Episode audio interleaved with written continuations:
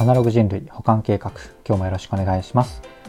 はいどうもゆうとです。この番組は聞いてるだけでほんのちょっと IT リテラシーがアップしちゃうそんなお得なお話を日々しているラジオになってます。たまたま聞いちゃった方もほんの少し聞いていってくださると嬉しいです。はいということで今日は何の話をしようかなっていうと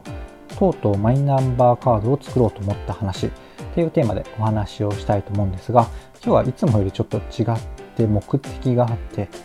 人でもこうマイナンバーカードを作ってやってもいいかなって思ってくださる方があの生まれるといいなと思って話してみます。まあ、何様かよっていう感じなんですが、えっ、ー、と個人の完全な妄想の実現のためにあのそう勝手に思ってるっていう感じですね。いつも通りながらでなんとなく聞いてください。はい。ということで早速本題なんですが、まずね、初めにお伝えしたいのは、僕はマイナポイント自体に釣られたわけじゃないんですよ。マイナポイントで、えっ、ー、と、釣られたというか、マイナポイントがいいなと思っているような方は、おそらく、まあまあ申請してくださってると思っていて、今これ聞いてマイナンバーカード申請してない方は、マイナポイント、まあまあいいと思いつつも、こう申請が結局めんどくさいなと思っていたり、マイナンバーカードがこうできた世界観が、えっと、いまいち、あの、イメージできてないとか、そんなところだと思うんですよね。で、僕も結論から言っちゃうと、まあ、そんなにイメージできているわけではないし、マイナポイントにそんな釣られてるわけでもないっていう ところなんですが、でもね、こうマイナンバーカードができたら、えっと、できることが無限大だなとは思ってるんですよ。で、それも、えっとまあ、何かっていうか、マイナンバーカードが普及しないと、どんどんどんどんこう、その国の方も、あのあんま動けない話だと思うんですよね。なのでなんかこう立候人が増えたらやろうとか人増えた増えてきたら実際にガッと進めようと思ってるようなことが多いんじゃないかなと個人的には思ってるんですよね。それもあってマイナンバーカード、まあ、作ったところで最初なんか保険証に兼ねられるよぐらいしかと身分証明書になるよとかそれぐらいしかイメージないんですがあの今今で言うとねただ、えーとまあ、保険証は別に別でもいいし免許証もも別でもいいしとか あのあんまりねそのすぐすぐのメリットでは僕もあんまの期待はしてないんですよ。ただそんな感じでゆくゆくの世界観というか頑張ろうとしているところにはすごい共感している。のでちょっとこあの今回重い腰を上げて申し込んでみたっていう感じですね。で、そっちの情報共有でいくと、なんか申し込んだの結構前なんですよ、実は。あの、9月とか8月とか、そんなぐらいに申し込んだと思うんですよね。書類をなんか1個送ったか、ネットでやったか忘れたんですけど、申し込んだんですよ。で、2ヶ月以上今経って、やっと最近、あの、帰ってきて、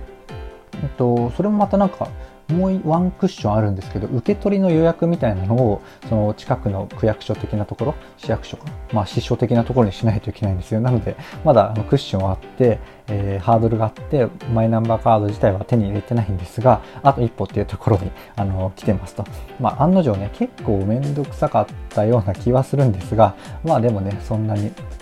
忘れちゃうぐらい、このなんだろうな、苦労話を思い出話としてこう話すほどのネタじゃないぐらいにめんどくさかったかなっていう感じですね。で、まあ、受け取り予約がまあアナログで必要で、そこからまた取りに行く必要があるっていうのはやっぱ、まあ、さすがだなというか、まあ、ディスってんだ。まあ、でもそんな感じでめんどくさいっちゃめんどくさいですよね。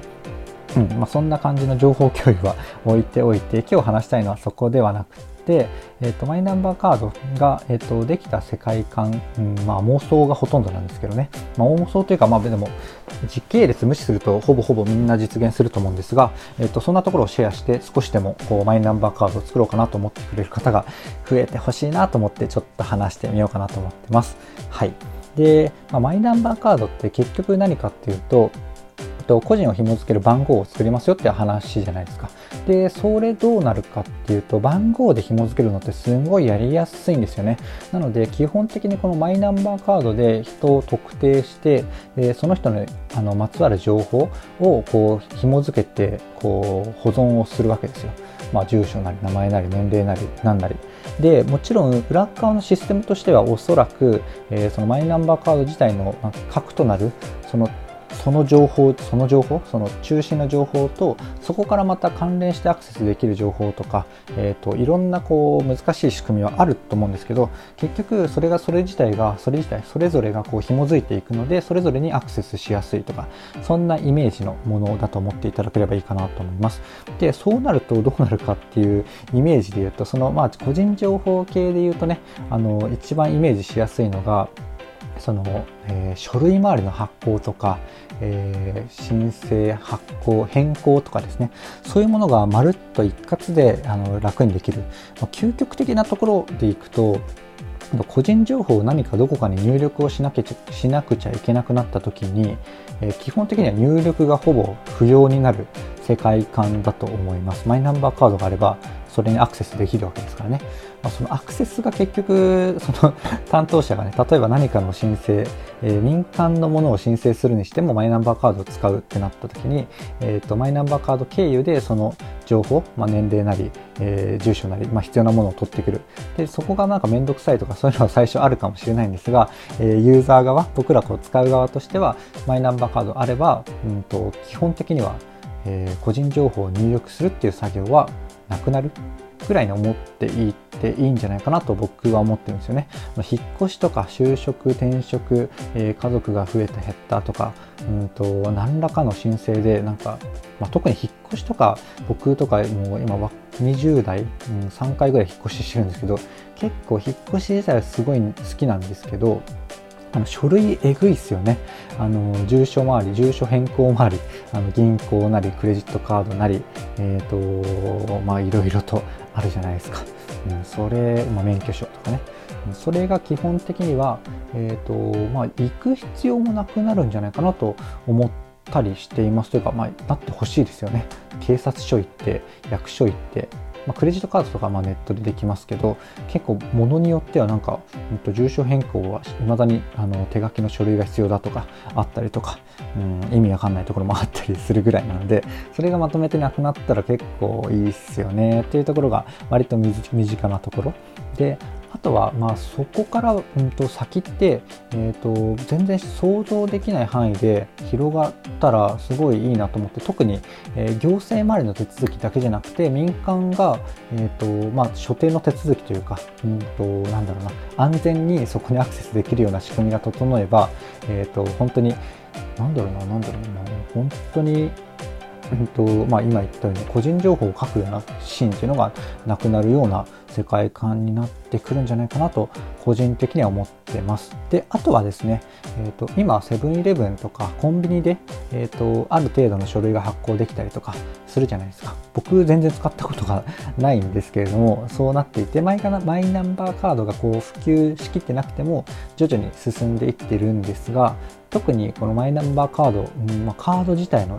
えー、仕組みが整ってきたりとかすればよりこうセブンイレブンって言ってもこうなんか最強な店じゃないですか。最強な店で、えーと、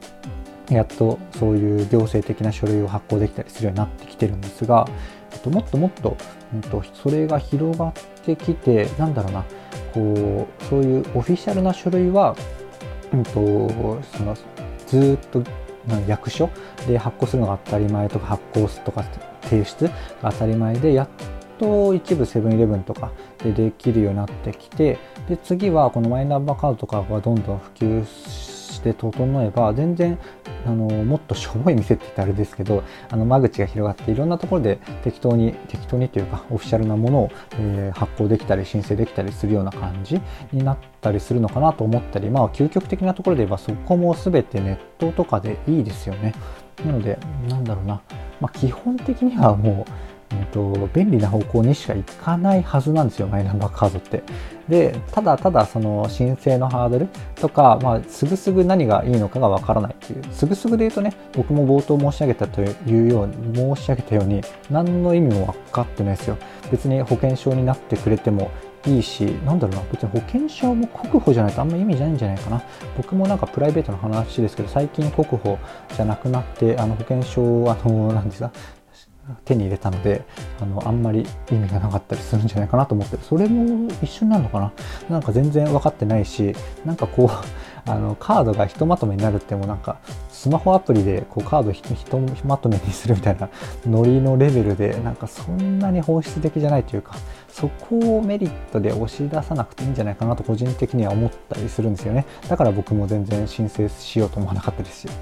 まあ、ただね今日話したような、えーと、個人が番号で紐づくっていうところの見えない価値というか、えーと、見えないこう見えないというかまあ、すぐすぐじゃないだんだんと普及していくだろうすごいところっていうのは僕があの今話したようなところだけじゃなくてもっともっとあると思うんですよね。でうんなので見えないところまで含めてすごいメリットというかまあ多分マイナンバーカード実際ねあるのが当たり前になったらめっちゃ便利にこう進ん便利になるし便利度がより加速すると思うんですよね。なのであのまあこのマイナンバーカードを利用申請した理由っていうのはこういう未来を想像して申請したんですがでもね結局あの途中もあの話したところだと思うんですけどある程度普及しないと進まないと思うんですよ。なので、えーと、そういう世界にね僕がこう話したような世界観にちょっとでも共感してくださった方は一旦ね一旦面倒だし僕も感想まあまあ面倒だったっていうところなんですけどもマイナンバーカードをこう申請してみていただけると、えー、その世界に近づくのがあのほんの少し早くなるかなと思うのであのぜひ申請してみようかなと思ってくださった方がいらっしゃればめっちゃ嬉しいです。というところで今日の話は以上なんですがいかがでしたでしょうか？特にねまとめずにこう話し始めちゃったんでごちゃごちゃしてしまったんですが、えー、結局は何か言いたい言いたいかでいうとこう最後に言ったところまた繰り返しになるんですがうんとまあ、分けると2つなのか、まあ、マイナンバーカードを普及したらめっちゃ絶対便利になるよ見えないこう範囲も含めて。っていうところと、まあ、普及しつつないとそれが多分きっと進められないんじゃないかっていう2点ですね。なので、えーと、僕は面倒くさいけど普及しましたっていうそんな話かなまとめると、うん、そんなところだと思います。はい。こんな感じで、えっと、僕の放送では、うんと、IT とか Web とかアプリとかそんな情報をネタに僕の知っていることとか感想とか、えー、周辺で知っていることとかそんなところをセットでお届けするような番組です。なのでちょっと今日は、えー、番外編という感じなんですが、えーとまあ、マイナンバーカードとかえー、そういうところもねあの含めてあの IT デジタルそんなところをテーマにお話しするような番組になってます。ちょっとでも良かったかなとか役に立つなと思ってくださった方がいらっしゃいましたらいいねとかフォローとかコメントやレターいただけると嬉しいです。なんかね、マイナンバーカードできるとこんなメリットあるらしいよって知ってる方がいればね、ぜひ僕に